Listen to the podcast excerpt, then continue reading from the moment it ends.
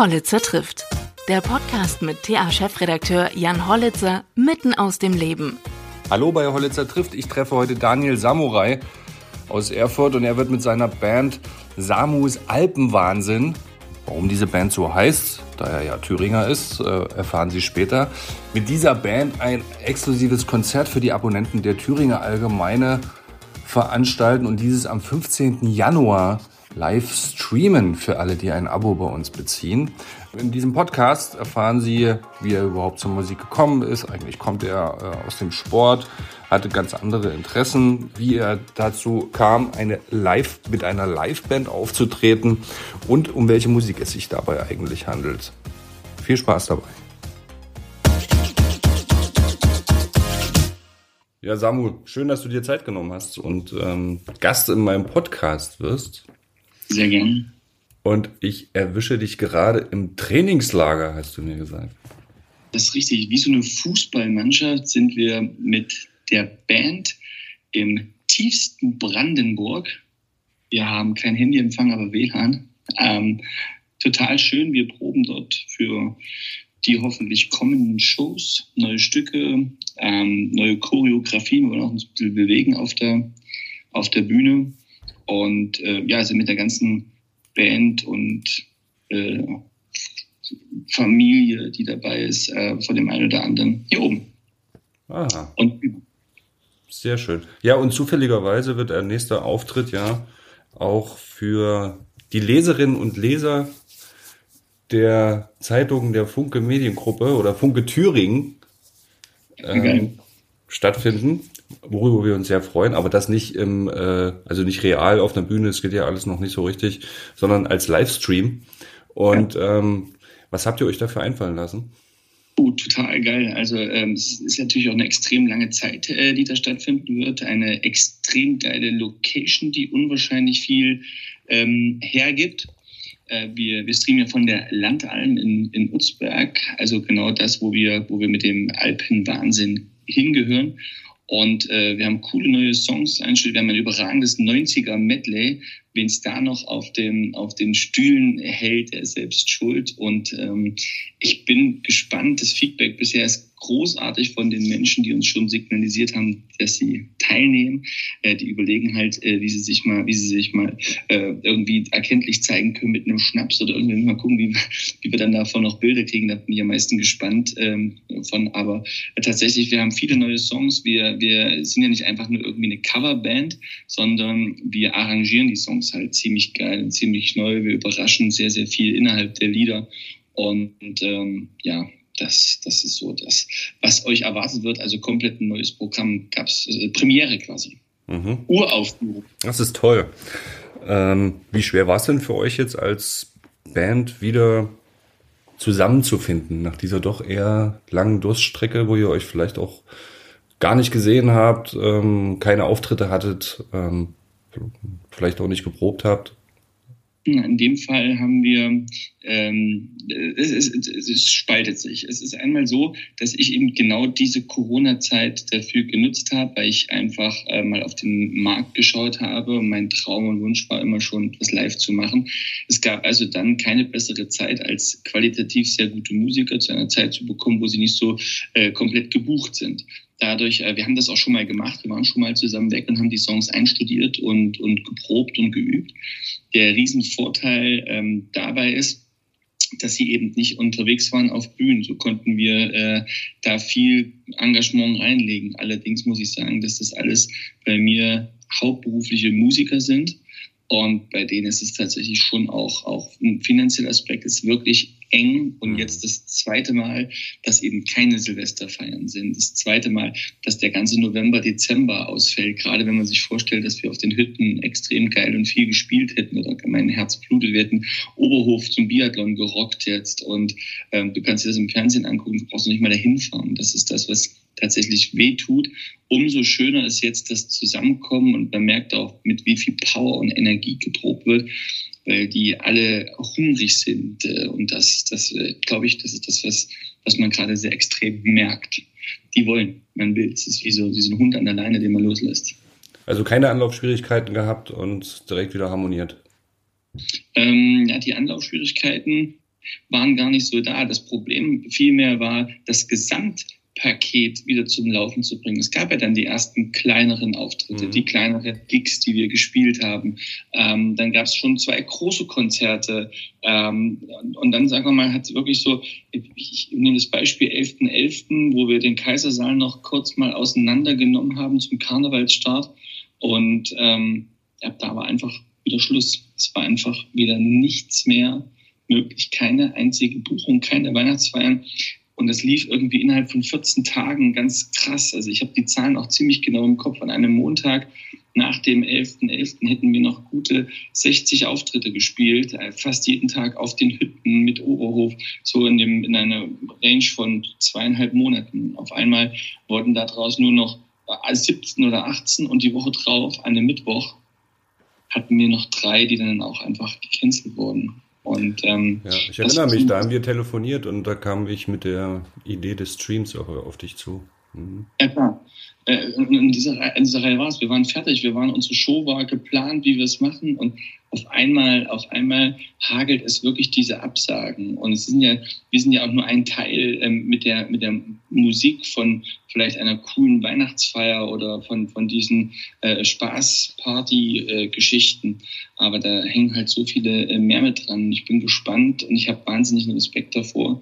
Ähm, wie das noch weitergeht oder ob wir uns vielleicht sogar in ein Saisongeschäft bewegen. Das ist so ein bisschen mein Gedanke. Findet das tatsächlich die nächsten ein, zwei Jahre immer nur noch von April bis September oder Oktober statt? Müssen wir uns darauf einstellen? Das ist so die einzige, so, so das sind meine Gedanken im Moment äh, für die Zukunft. Hm. Du hast vorhin gesagt, es war schon immer dein Traum, äh, da eine große, aus der Musik eine große Live-Geschichte zu machen. Wie, wie bist du denn überhaupt äh, zur Musik gekommen?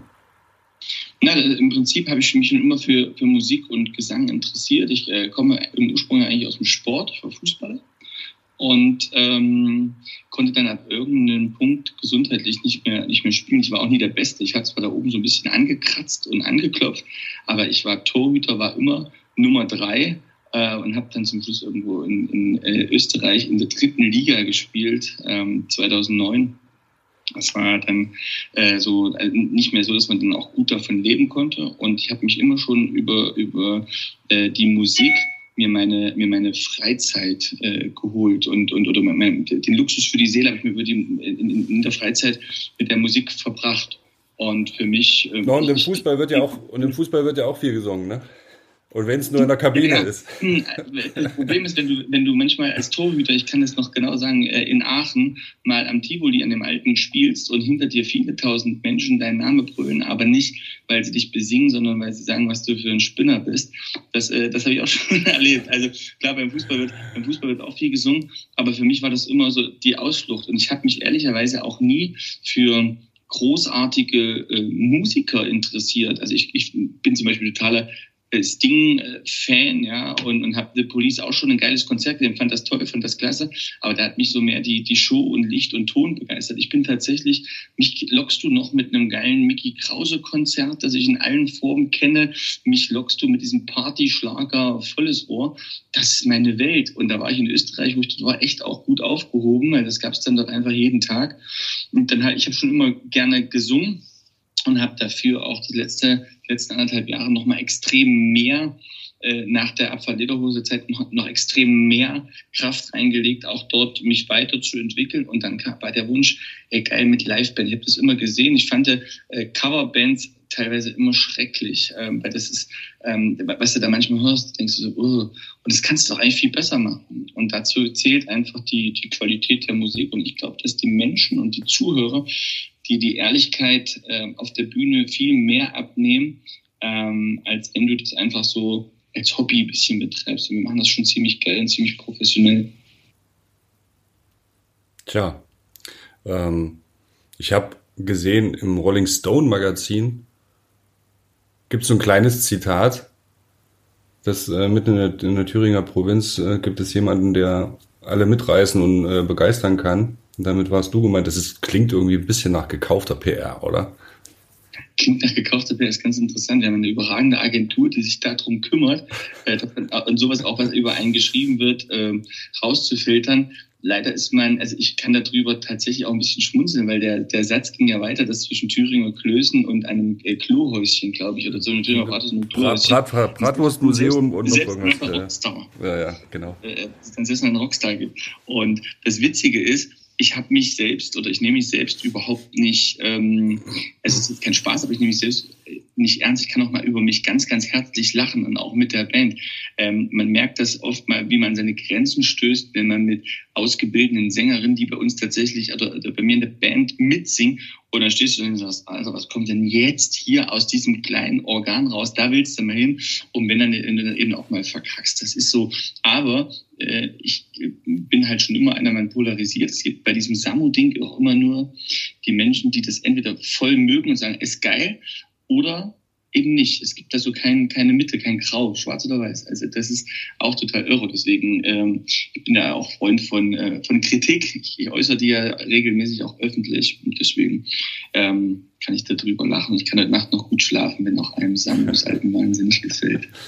Wie, wie kam das denn zustande, in, äh, die Berichterstattung darüber? War das im Nachgang eines ähm, Konzerts oder Seid ihr auf die Tour äh, gegangen? das ist ganz interessant, weil die, äh, ich wusste gar nicht, dass es da drinnen stand, sondern interessant ist, ähm, dass ich, ich habe es einfach geschickt bekommen, wurde darauf hingewiesen. Mhm. Und ich wäre ja da drinnen nicht äh, zitiert, sondern das war ja der ja, Eindruck, ja. der entstanden ist. Aber es ist ziemlich geil und das nimmt man halt genauso, genauso mit. Das, ja. Ich habe es einfach geschickt bekommen, habe es gelesen, habe drüber geschmunzelt und fand es geil. Und warum soll man das nicht auch sagen? Ja. So, ähm, zu deinen ähm, Mitstreitern. Wenn man da an äh, Vinzenz Heinze zum Beispiel denkt, ne, der ja ähm, also hier in Thüringen schon relativ bekannt ist durch, durch, durch viele Auftritte, ist bei vielen Veranstaltungen ähm, Klavier und äh, Gesang. Äh, wie passt der denn zu so einem Alpenwahnsinn? Irre. Eine, ich, die Frage äh, war ganz am Anfang eine andere, wie man zu Vince kommt. Ich kenne Vince schon äh, ziemlich lange. Ähm, der hat zu meiner Hochzeit damals auch im Erfurter Dom Klavier gespielt, weil ich mit Hula Paloo geheiratet habe. Tatsächlich bin ich unter Hula Paloo in den Erfurter Dom äh, eingelaufen. Also zumindest meine Frau, ich habe ja vorne gewartet. Und das hat er fantastisch gemacht. Mhm. Und ähm, damit man das auch weiß, also ich bin ja schon immer Deutscher und Schlagerfan. Ross Anthony hatte parallel dazu mein Hochzeitslied gesungen, im Übrigen auch im Erfurter Dom.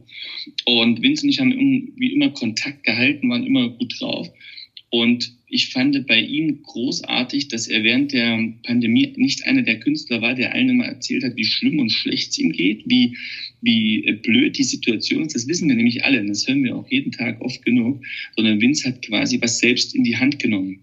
Ähm, er hat Sonntagabend TV entwickelt, ein unfassbar geiles Konzept, äh, tolle Musiker sich da drumherum eingeladen, viel, viele Leute begeistert. Ich weiß gar nicht, ich habe mal irgendwelche Zahlen gehört, wie viel er letztendlich damit erreicht hat. War fantastisch, war ganz toll.